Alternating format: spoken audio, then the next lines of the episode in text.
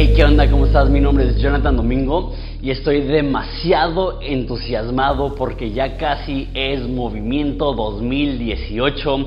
Este año va a estar increíble. Va a estar con nosotros Marcos Witt, va a estar Juan Mejías de Hillsong Barcelona, va a estar con nosotros Esteban Grasman de Iglesia Ancla, luego el equipo de casa va a estar Jonathan Sánchez yo, mi papá, también va a estar Wes Bentley, que es una persona que tiene misiones en Sudán, en África, y va a estar David Gusick, que en mi opinión es el mejor maestro de la Biblia en todo el mundo. Entonces está increíble, pero quiero hacerte saber unas cuantas cosas. Uno, tienes que conseguir tus boletos antes del 31 de mayo si quieres el descuento de preventa. Es lo más barato que van a estar. Dos, también tenemos descuento en grupo, entonces en la compra de nueve boletos, el décimo boleto es gratis. Tres, algo que jamás hemos hecho y eso es impresionante y grande e importante. Y eso es que simultáneo a movimiento general, vamos a tener movimiento para pastores y líderes los mismos conferencistas, incluyendo, aparte de los que ya mencioné, como cuatro pastores de Estados Unidos de iglesias influyentes, estarán en nuestro campus Quilihuas durante el día dando capacitación más práctica para pastores y líderes y aparte también los otros conferencistas estarán ahí. Entonces el plan es que en la mañana y en la tarde vamos a estar divididos en general y en, pastores y líderes y luego en la noche va a estar juntos con, conciertos y, va a ser un tiempo increíble. Eso es lo más importante que quería que supieras. Quiero que nos acompañes, no quiero que te quedes sin boletos. Entonces compran pronto y nos vemos aquí en agosto. Va a ser del 16 al 18. Más información en movimientoens.com. Dios te bendiga.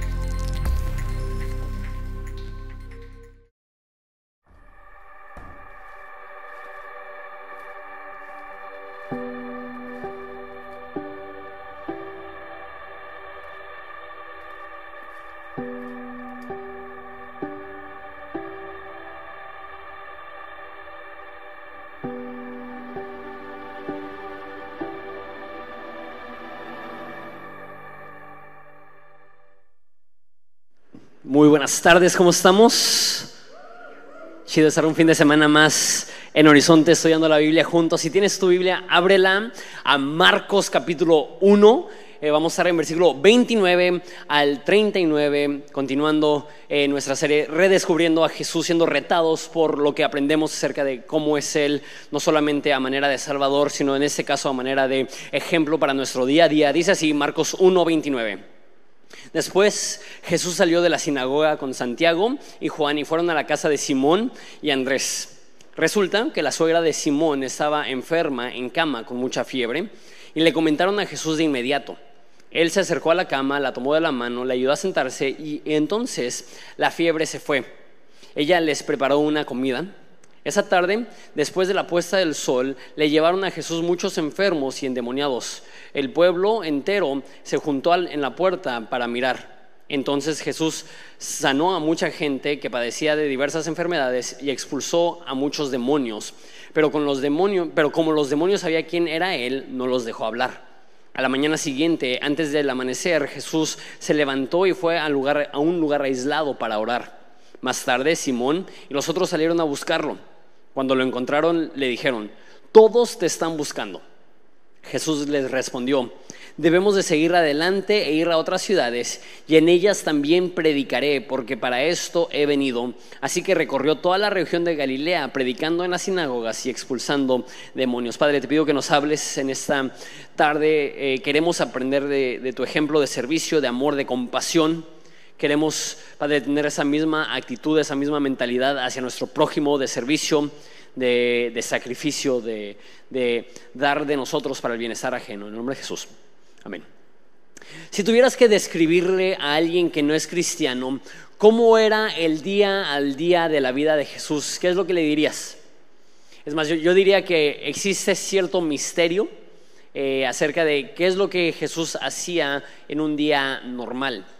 Les he mencionado esto, pero el, credo más antiguo del cristianismo describe la vida de Jesús de esta forma, que fue nacido de una virgen, probado bajo Poncio Pilato y crucificado en una cruz, resucitado al tercer día. Eso es el, credo de los apóstoles.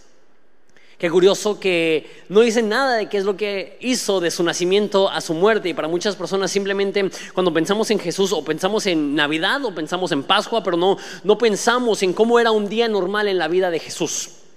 Por eso me, me gusta tanto este pasaje, porque Marcos nos está presentando a Jesús y se da el tiempo para describirnos evento por evento cómo fueron las primeras 24 horas de la vida del ministerio de Jesús. Creo yo que al hacer eso en el primer capítulo casi nos está dando a entender cómo era un día normal en la vida de Jesús, qué es lo que hacía, cómo llenaba su agenda vimos la semana pasada que el día de Jesús empezó yendo a la sinagoga, su equivalente de la iglesia, a predicar y ahí salió un endemoniado y, le, salvó, le, liberó una escena un poco fuerte porque empieza a convulsionar en el piso y habla y, un poco raro. Después de eso sale y lo que vimos aquí es que va a la casa de la suegra de Pedro y la sana. Algunos dicen que esa es la razón por la cual Pedro después negó a Jesús tres veces sería un poco sentido que le prolongó la vida a su suegra. Después de eso empiezan a llegar un chorro de enfermos y endemoniados y los atienden. Y pensando en 24 horas, al otro día despierta temprano y va a un monte a, solas a orar. Nos narra las 24 horas de la vida de Jesús. Y si tuviéramos que, que describir la vida de Jesús de una manera sencilla, creo que podríamos decir que Jesús se enfocaba en servir a las demás personas. Podemos resumir la existencia de Jesús con la siguiente frase. Jesús se preocupaba por el bienestar ajeno, por cómo estaban las personas que le rodeaban. Es más, Jesús mismo dijo, no vine a ser servido, sino a servir y dar mi vida en rescate por muchos. Si ves el día al día a Jesús es muy sencillo. Jesús se enfocaba en servir a las demás personas. Míralo conmigo en versículo 29, vamos a ver esa historia. Después de esto, Jesús salió de la sinagoga con Santiago y Juan y fueron a la casa de Simón, Simón aquí es Pedro y Andrés. Entonces eh, está ahí la, suegra, dice, eh, resulta que la suegra de Simón estaba enferma en cama con mucha fiebre y le contaron a Jesús de inmediato. Entonces eh, los amigos de Pedro le dicen a Jesús que está enferma la, la, suegra de Pedro, me imagino a Pedro como, no, pues ya ni modos, ¿no? Le comentan que está enferma, un dato no importante a la historia, pero importante nada más para conocimiento general de, la Biblia. Eh, Pedro estaba casado, hay, algunas personas que no, saben que, Pedro estaba casado. Eh, Pablo dice en 1 Corintios que yo tengo el derecho de casarme como el resto de los apóstoles. Entonces al parecer era común que los apóstoles se casaban, simplemente para que registres eso en tu base de datos eh, de información general acerca de los discípulos. Versículo 31. Él se acercó a la cama y, tomó de la y la tomó de la mano y le ayudó a sentarse. Entonces la fiebre se fue y ella les preparó una comida. Entonces, dos cosas aquí. Uno, este, dice que en versículo 30 que tenía mucha fiebre. Entonces, ¿qué tan enferma estaba esta señora? No nos dicen, pero nos dice que tiene mucha fiebre y, la fiebre es curiosa porque ya sea que, te pueda matar si es una fiebre de 42 grados o 43 grados o puede ser simplemente algo que, es incómodo, no sé, todos hemos tenido cuerpo cortado y fiebre y malestar general y no, no, no, queremos o no podemos salirnos de, de la cama y no nos dicen, pero ese es el primer milagro que registra de Jesús. Y yo pensaría que si era cuestión de vida o muerte, que nos hubiera dicho, y la suegra de Pedro estaba al borde de la muerte, y llegó Jesús y la sanó, y pues no dice eso. Dice, tenía calentura, mucha calentura, se sentía muy mal, y Jesús llegó y la sanó. ¿Sabes lo que noto acerca de esto que me gusta mucho? Jesús no únicamente se preocupa por las personas cuando se están enfrentando a una enfermedad terminal, cuando están pasando por un momento terrible, cuando su vida corre riesgo, su vida está en peligro. Muchas veces únicamente le damos esa urgencia a la oración cuando alguien le da cáncer, a un ser querido eh, pasa algo que es devastador, una enfermedad incurable, un estado terminal. Y no estoy diciendo que no pidamos oración en esos casos. A mi hermana le dio cáncer de, mama hace poco más de dos años y obviamente le quisimos decir a todo mundo que orara por ella y gracias a Dios Dios la sanó y es increíble. Pero a lo que llego es que muchas veces únicamente recurrimos a la oración cuando sentimos que es cuestión de vida o muerte. Pero lo que veo aquí es que Jesús está preocupado aún por las situaciones más pequeñas. Un catarro, una calentura, un dolor de cabeza. Si tú estás aquí y tienes un dolor de cabeza, necesitas saber que Jesús se preocupa por tu dolor de cabeza. Está chido. Si tú estás aquí y tienes un resfriado, Jesús se preocupa por tu resfriado. Si tú estás aquí y tienes diarrea, eh, todos nos preocupamos por tu diarrea. Gracias a Dios los baños están aquí luego, luego a la salida, por si tienes la necesidad. Esta semana me intoxiqué con un cóctel de camarón con pulpo. Ya no es la primera vez que me enfermo con pulpo, creo que ya tengo que darme la idea de que quizás soy alérgico al pulpo o algo así, pero me puse así, intoxicación nivel, llamarle a mi esposa y hijos para despedirme, un poco este, dramático. Pero qué, qué, qué, padre pensar que aún en ese momento Dios, Dios se preocupa por un malestar estomacal. ¿No? Que, que, Dios sabe lo que estoy pasando, que Dios quiere ayudarme, que Dios quiere estar presente, que Dios quiere consolarme, que Dios quiere sanarme. Me encanta esta historia porque es una de las pocas historias normalmente. Va a ser en la semana que viene vamos a ver de un leproso, ¿no? Que tener lepra en ese entonces era condena de muerte. Se le están cayendo los dedos y, la nariz y se está arrastrando y tú dices, no, pues esa persona necesita una intervención divina, ¿no? Pero de repente vemos a una persona que tiene este, tos o que, que tiene un dolor de estómago o un dolor de cabeza y decimos, no, pues tómate una pastilla. No, pues sí, tómate una pastilla. Dios nos ha, dado eso, pero no descartes el hecho que Dios te ama lo suficiente para intervenir divinamente, aunque meramente sea un dolor de cabeza, un dolor de estómago. Dios se preocupa por tu situación, aunque tú sientas que sea extremadamente trivial. Dios tiene cuidado por nosotros. Lo segundo que veo es que en cuanto ella incorpora y está sana y Dios la, la sana, ella empieza a servir. De hecho, específicamente dice que preparó una comida. No, sé qué edad tiene esa señora, pero así mi imaginación me, lleva a pensar que ella es una señora quizá un poco más grande y Dios la sana y, su gratitud la impulsa a hacer un guisado acá todo rico y dárselo a Jesús y decirle gracias por sanarme, me sentía bien mal y ahora me siento súper bien, muchas gracias. ¿Qué es lo que me demuestra esto? La forma más sencilla de mostrarle gratitud a Jesús es sirviendo. Muchas personas me dicen, oye, estoy agradecido con Dios, cuánto quisiera poder mostrarle mi gratitud a Dios, ¿sabes qué se puede? Sirviendo a Dios, sirviendo a la iglesia, sirviendo a los necesitados, sirviendo a la comunidad. Cada vez que tú sirves, estás mostrándole agradecimiento a Dios. Es la forma más fácil de mostrarle a Dios que estamos agradecidos por lo que Él ha hecho. Y de usar tus talentos, lo que Dios te ha dado para beneficio ajeno, para beneficio de los demás. Si lo tuyo es la cocina, chido, úsalo para servir. La mamá del pastor Josué Chayito cocina cada fin de semana para todos nuestros voluntarios. Casi 200 platos por fin de semana se echa. ¿Por qué? Está usando sus dones y sus talentos para servir a las demás personas, para servir a la iglesia. ¿Y sabes qué? Qué chido, porque son tres reuniones aquí, dos reuniones en Quiliguas y ayuda a los servidores a servir con mucho gusto y servir con una sonrisota cuando tienes el estómago lleno, a diferencia del estómago vacío. Lo que está haciendo es que se está tomando las habilidades que Dios le ha dado y las está invirtiendo en el servicio de las demás personas.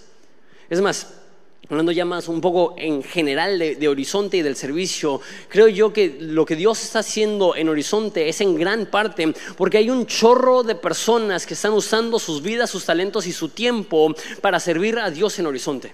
Me encanta venir aquí y ver a las personas bien atendidos, ver, ahorita mismo hay cinco personas paradas, eh, listas para atender a cualquier persona. Afuera hay personas, en los salones de los niños hay personas, en el cuarto de media hay personas, atrás del backstage hay personas, están los músicos. O sea, hay un chorro de personas que tienen una entrega fascinante con este lugar, que tienen el, el compromiso con Dios de servirle a través de servir a su iglesia.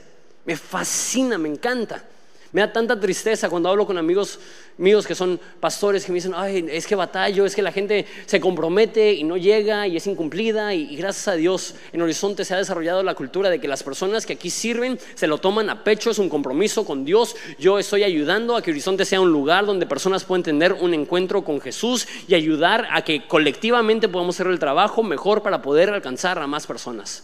Esa es la actitud de las personas que sirven en Horizonte. Y hablando ya un poco más en el aspecto estético, me encanta que, está limpio, que está hermoso. Acá rato personas dicen, no, pues es que Horizonte ha, de tener mucho dinero. eh, estábamos cotizando eh, loseta para el baño, los baños de, Horizonte Quilihuas y se enteraron que era para Horizonte y dijeron, ah, son de Horizonte, ustedes tienen mucho dinero. Y así de, mm". la realidad es que no. pareciera, O sea, sí se ve bien fresa el asunto, pero no, es, que, no, es que tengamos mucho dinero. Es más, yo, yo, yo hablo con los demás pastores en Ensenada. Ni siquiera somos la iglesia con el, mayor nivel económico de, de Ensenada y mucho menos de iglesias de nuestro tamaño en otras ciudades.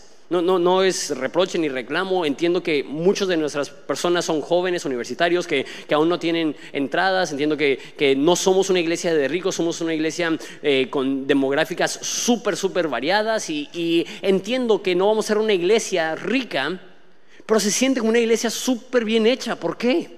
Porque hay un chorro de personas ricas en talentos, ricas en habilidades, que invierten su tiempo, sus talentos, su habilidad en este lugar para que más personas puedan conocer a Jesús. Horizonte es lo que es, no por riqueza económica, sino por riqueza en personas que aman a Jesús y le quieren servir. Déjalo digo de esta forma. Si tú estás en horizonte y no estás sirviendo, te estás privando de la oportunidad de rodearte de las personas más extraordinarias que conozco.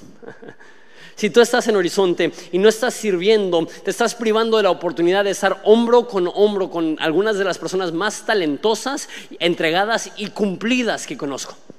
En algunas iglesias te dirán, por favor sirve, te necesitamos. Y en horizonte de repente vamos a decir, por favor sirve, te necesitamos. Pero también podemos decir con, toda sinceridad que cuando tú sirves sales ganando porque uno le estás mostrando tu agradecimiento a Dios por todo lo que ha hecho y dos, estás rodeando de personas extraordinarias de las cuales vas a poder aprender un sinfín y también te estás poniendo en un núcleo donde se va a sentir no como un evento, sino como una familia, no, no como simplemente una iglesia a la cual asistes, sino una familia a la cual perteneces. Cuando una persona está agradecida con Dios, el, resultado obvio es que empieza a servir. No solamente vemos servicio en la vida de, la suegra de Pedro, sino que vemos servicio también en la vida de Jesús. Continuamos la historia en versículo 32. Dice, esa tarde, después de la puesta del sol, le llevaron a Jesús muchos enfermos y endemoniados. Déjate explico un poco. Recuerdan, lo vimos la semana pasada, que Jesús inició su día yendo a la sinagoga, que nos dice que era el sábado. Y en el sábado las personas no podían caminar mucho. Eh, la ley únicamente les permitía caminar de su casa a la sinagoga y de la sinagoga a su casa. Pero este, los días judíos son un poco diferentes a, a, los nuestros. Para nosotros el día inicia en la madrugada y termina en la noche. Para ellos el día empieza cuando se pone el sol y se acaba cuando se pone el sol. Entonces el sábado para ellos, el día del reposo, inicia cuando se pone el sol el viernes. De hecho, hasta hoy en día la cena Shabbat, la cena del sábado, se celebra el viernes en la noche. se me hizo curioso cuando fuimos a, Israel y el viernes, ah, vamos a hacer la cena Shabbat, la cena del sábado. Sí, pero es viernes. Sí. Entonces, ¿por qué es la cena del sábado? Pues porque para nosotros el sábado inicia cuando se pone el sol el viernes.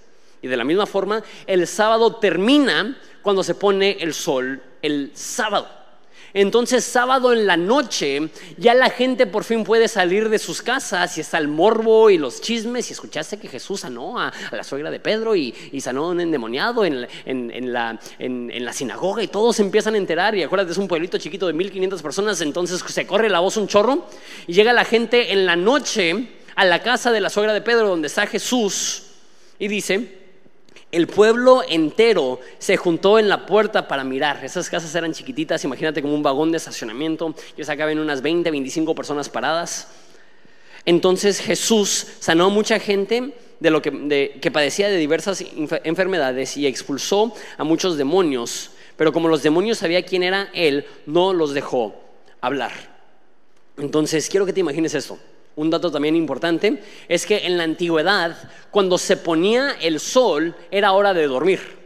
No es como hoy en día que tenemos electricidad y Netflix y se pone el sol y para muchos de nosotros apenas está empezando el día, ¿no? Algunos, algunos se, levantan literal con unas cuantas horas de luz para ya hacer la vida nocturna. Eso es súper, súper normal en, en, una zona urbana en, en, nuestro tiempo. En ese entonces no. En ese entonces te despertabas cuando salía el sol y te dormías cuando se ponía el sol. Entonces recién se está poniendo el sol y el próximo día es día laboral y la gente empieza a llegar a la casa donde está Jesús. Lo, equivalente para nosotros sería, imagínate tú, que un domingo por la noche, a las 11 o 12 de la noche, tocan la puerta de tu casa. y no sé si, no sé si estás en pijama o en bata o como, estés ya listo para dormirte, pero abres la puerta y llega una persona con un endemoniado a tu casa a la medianoche, en domingo, el próximo día trabajas. ¿Qué haces? ¿Qué harías? Jesús dice, no, pues pásale, siéntate en la cocina, se sienta con él y a los dos minutos, va y abre y de repente ve un filonón de personas con sus enfermos y sus endemoniados y todos caminando hacia él y a la medianoche, ¿qué harías tú si 1500 personas llegan a tu casa un domingo en la noche a las 12 de la noche? yo me pongo a pensar, ¿qué es lo que haría yo? Y estoy segurísimo de qué es lo que haría yo. Ya, pásenle mi casa a su casa, no creo. creo que diría, eh, si nos vemos en la iglesia mañana. Pero eso no era la actitud de Jesús. Se puso a sanar muchas enfermedades y a expulsar a muchos demonios. ¿Cuántas horas crees que le haya tomado atender a tantas personas? Horas, hasta la madrugada. ¿Qué nos demuestra esto acerca de Jesús? Jesús prefería servir a las personas que descansar. Qué fuerte, ¿no? Jesús prefería ser de ayuda que tener sus ocho horas de sueño. ¿Qué me demuestra esto para mí? Que si estoy demasiado ocupado para servir, estoy más ocupado que Jesús, que Él estaba dispuesto a abrir tiempo en su agenda para servir, aunque fueran una interrupción a su día, aunque fuera algo no planificado, Jesús abría el espacio para atender las necesidades. A veces las interrupciones que recibimos realmente son citas divinas enviadas por Dios para ayudarnos a hacer una diferencia. Que jamás estemos tan ocupados que no nos damos el tiempo para servir a las personas que están a nuestro alrededor. Jesús estaba ahí sirviendo, ayudando, atendiendo a todos. Y no sé, a mí sí me hace sentir un poco culpable que Jesús recibe a todos en casa a la medianoche, domingo en la noche, antes de un día de trabajo. Pero lo que sigue me hace sentir un poquito más culpable. Versículo 35. A la mañana siguiente, antes del amanecer, Jesús se levantó y se fue a un lugar aislado a orar. Entonces, no solamente se desvela sirviendo, sino que madruga orando. Y, sé que dices tú, no, pues en ese entonces se despertaba temprano, era lo normal. Pues sí, se despertaban todos cuando salía el sol, cinco y media de la mañana, seis de la mañana. Pero Jesús le ganó a la salida del sol. Y eso es antes de alarmas, esto es antes de relojes. ¿Qué significa eso? Que es como cuando tú te duermes y tienes un compromiso importante en la mañana y te estás despertando cada dos horas para asegurarte que no se te pase el tiempo. Así estaba Jesús nada más esperando a que le diera la hora para salir. Aquí dice ir a un lugar aislado, otras traducciones dicen subir a un monte, ir a, ir a, un, cerro, a pasar, a pasar un tiempo a solas con Dios. Jesús se cansaba sirviendo y se recuperaba orando. Me encanta esto. Que no es que Jesús servía todo el tiempo y no le daba atención a su salud. Pero él reconocía que el descanso físico no es suficiente para tener la energía necesaria para servir a las personas sino que es como un tanque que tienes que llenarte espiritualmente a través de la oración, a través de pasar tiempo con tu Padre espiritual, a través de la lectura de la Biblia. Y cuando haces estas cosas, te estás alimentando espiritualmente y cobrando fuerzas espirituales para poder salir y hacer una diferencia y tener la fuerza y el vigor para poder hacerlo.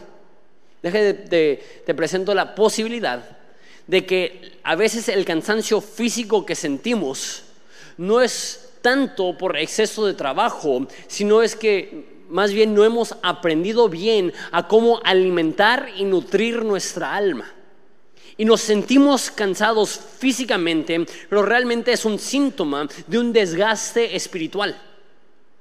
No sé si alguna vez has estado cansado y de repente sabes que te van a llegar unas vacaciones del trabajo, y ya estás así añorando que lleguen esas vacaciones o un puente, y dices, este puente, estas vacaciones no voy a hacer absolutamente nada. Y te preparas emocionalmente para pasar 24 horas al día echado en tu sofá, viendo Netflix, comiendo totopos con aguacate y papitas y soda y cereal y así. Y, llega el día de descanso y sí, ahora sí voy a descansar y estás echado y, estás viendo tantos episodios de Netflix que cada rato te estás recordando, ¿sigues viendo este episodio? ya, ya cállate Netflix, no me hagas sentir mal, ¿no? Porque dice, sigues viendo ese episodio y yo lo leo como no tienes vida social. y puedes hacer todo eso. Y llegas el lunes al trabajo y sientes que te atropelló un autobús. Te sientes exhausto. ¿Por qué? Si le diste descanso a tu cuerpo, pero a veces el cansancio físico es síntoma de que no hemos tomado el tiempo para alimentar nuestro espíritu, para cuidar nuestro espíritu, para cuidar nuestra alma. Jesús decía, yo tengo un alimento de comer que ustedes no conocen, ¿qué es lo que estaba hablando? Cuando él estaba con su Padre espiritual, cuando él estaba en oración, cuando él estaba leyendo la Biblia, estaba tomando y cobrando fuerzas y vigor para poder cumplir con el llamado que Dios tenía para él. ¿Y cómo lo hacían? Se aislaba se separaba del ruido, se separaba de las distracciones. Creo que esto es más necesario hoy que nunca. Hay tantas distracciones. Constantemente estamos rodeados de ruido, de imágenes, de lo que sea, nuestro teléfono, las pantallas. Siempre sentimos la necesidad de estar rodeados de personas que no desarrollamos el hábito que tenía de Jesús de buscar momentos para estar a solas con Dios. Ahora, vemos que él se desveló sirviendo, pero también vemos que, se separó de la multitud para recuperarse, para descansar. Dice, si continuamos leyendo, dice que más tarde Simón y los otros salieron a buscarlo. Entonces, más tarde significa que estuvo un buen rato a solas, orando, descansando, pasando tiempo con Dios. Debemos de servir hasta que nos cansemos, pero también tenemos que orar hasta que nos sintamos recuperados. ¿Sí? ¿Me voy a entender? que cuando buscamos el rostro de Dios, cuando pasamos tiempo en oración, estamos alimentando nuestras almas de tal modo que nos recuperamos. Que hay algunas personas que es dar, dar, dar, dar, dar. ¿Qué es lo que pasa con esas personas? Se enferman. están con un cansancio crónico. Y hay otras personas que, son lo opuesto, que dicen, no, no, no, quiero dar, eh, me voy a cansar y me voy a enfermar y, me da miedo. Y Jesús nos muestra el balance de una persona que servía hasta estar exhausto pero después se retiraba y se retraía hasta recuperarse. Es un, balance, es, algo sano. Este, y también un, pie de nota, una nota de pie aquí. Este, se escucha así como que muy retador. Ay, no manches, Jesús se desvelaba sirviendo y madrugaba orando y yo me desvelo viendo Netflix y mm, no madrugo a menos de que tenga que. Y, como que comparamos nuestras vidas a Jesús y decimos, no, pues yo, yo, yo jamás. Pero Jesús era una persona sana. Eso, es lo que, estoy aprendiendo y me, está, retando, porque sí madrugaba, pero también vemos un chorro de veces en la Biblia que Jesús se tomaba sus siestas. Entonces Jesús entendía, necesito recuperarme, necesito estar sano, necesito estar fuerte, cuidar nuestros cuerpos. Jesús sí tenía el hábito de desvelarse sirviendo y de madrugar orando, pero también tenía el hábito de echarse una siesta, quizá todos los días. Entonces, si tú un día te vas a tomar una siesta y la gente te está diciendo, ¡eh, eh ponte a trabajar! Tú les puedes decir, estoy pareciéndome a Jesús cada día más. Yo simplemente quiero ser como mi Señor y Salvador. Pero a lo que llego es encontrar el balance sano entre servir todo lo que puedas. La Biblia dice que el cansancio del hombre trabajador es dulce. Hay algo especial de llegar a la casa cansado, recostar la cabeza sobre la almohada y desvanecerte, ¿no? De lo cansado que estás. Es dulce eso. Pero tener un hábito de recuperación espiritual donde estás recargando pilas, llenando el tanque para tener con qué servir y ayudar a largo plazo. Eso lo vemos reflejado en Jesús. Entonces Jesús se va y los, discípulos salen a buscarlo, versículo 37. Cuando lo, encontraron, cuando lo encontraron le dijeron, todos te están buscando. Jesús les respondió, debemos seguir adelante e ir a otras ciudades. En ellas también predicaré, porque para esto he venido. Así que recorrió toda la región de Galilea, predicando en las sinagogas y expulsando demonios. Entonces, Jesús eh, vive en un pueblito, 1500 personas. Él es de, de Nazaret, un pueblo de como 150 personas.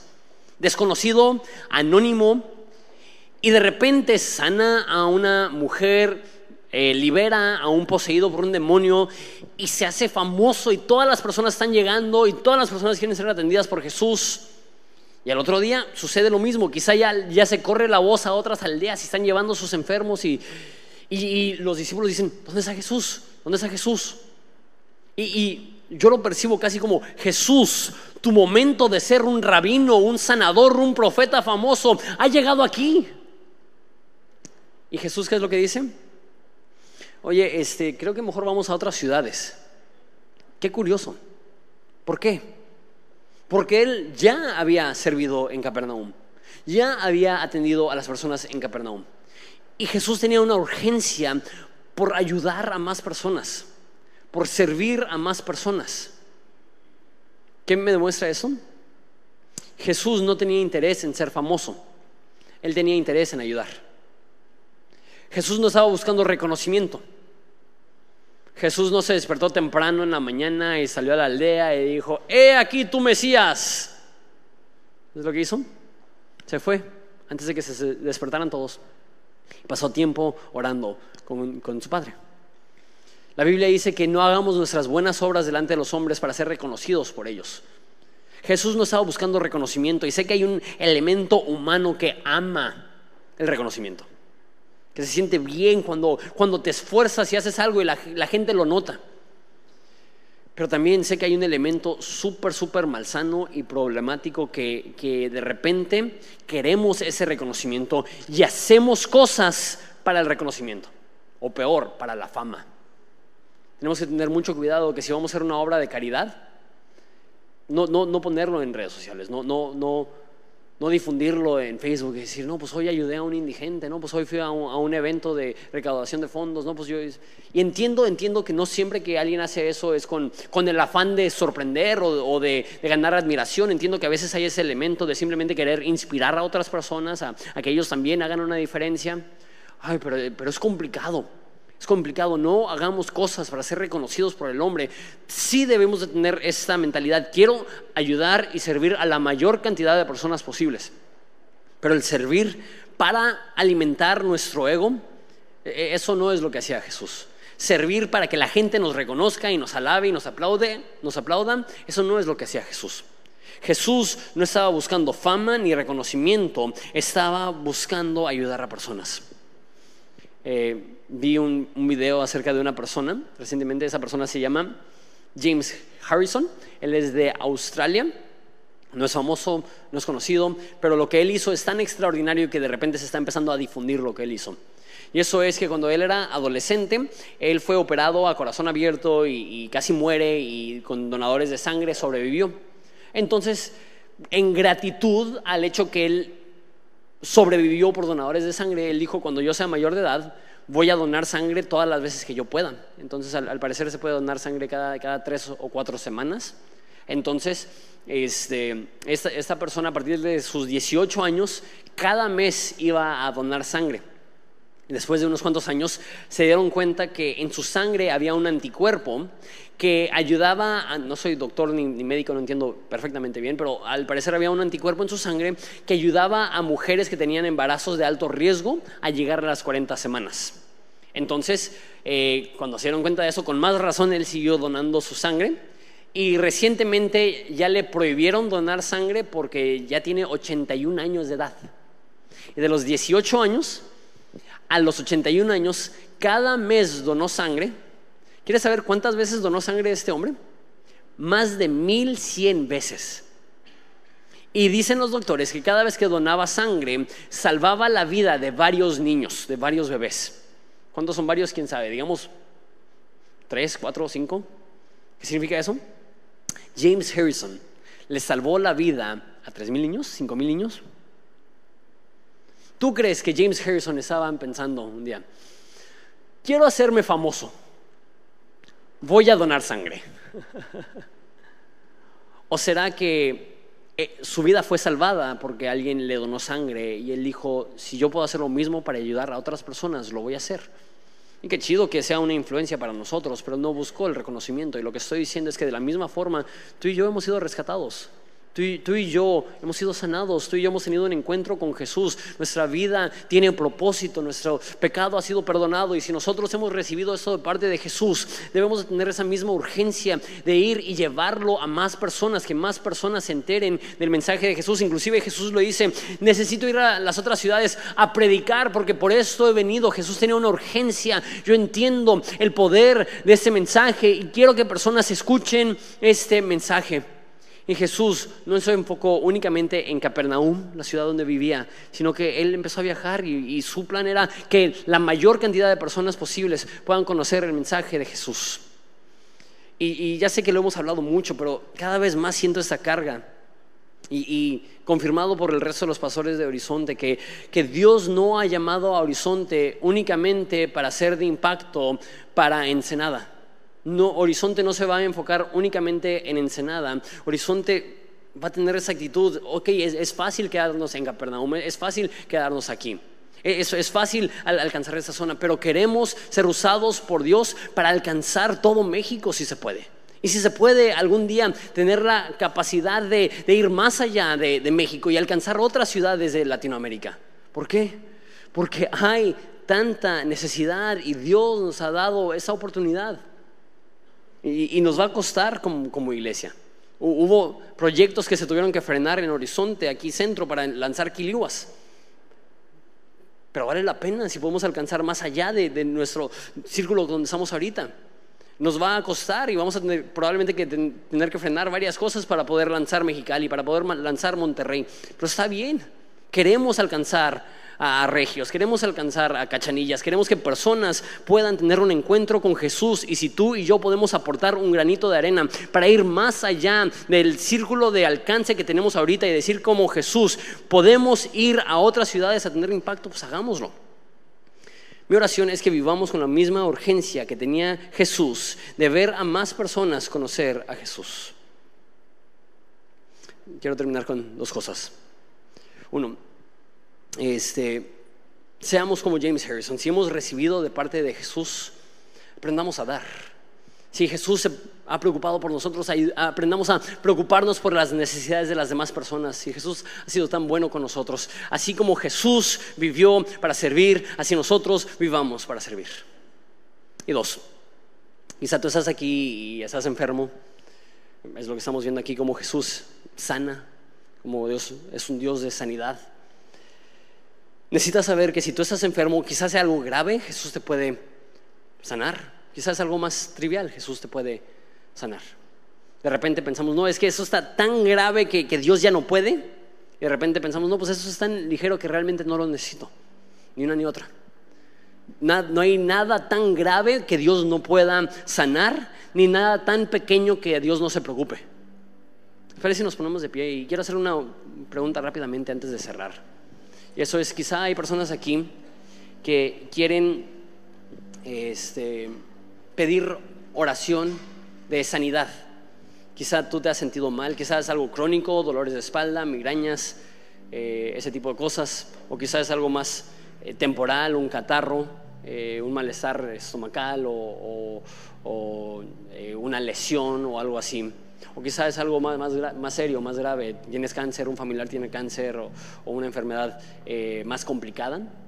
Si tú necesitas sanidad de algún tipo, ¿podrías indicarme nada más levantando tu mano? Quiero orar por ti en ese momento. Veo manos de ese lado, manos atrás, manos aquí enfrente. De hecho, varias manos. Padre, te pido por todas estas personas que están levantando sus manos pidiendo oración de sanidad.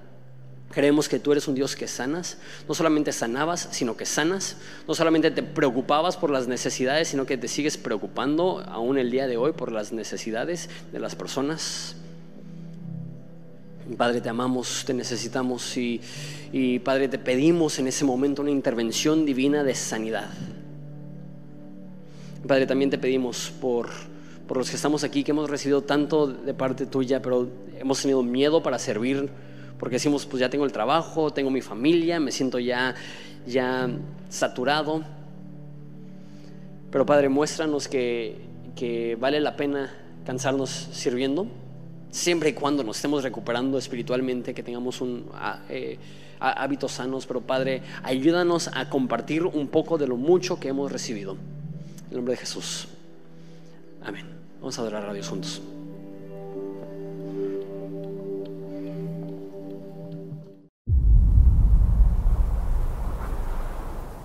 Es fuego en la noche. Es agua en el desierto. Luz en la soledad. Es color en un lienzo. Es calor a mi alrededor. Es viento en el silencio. Es su voz.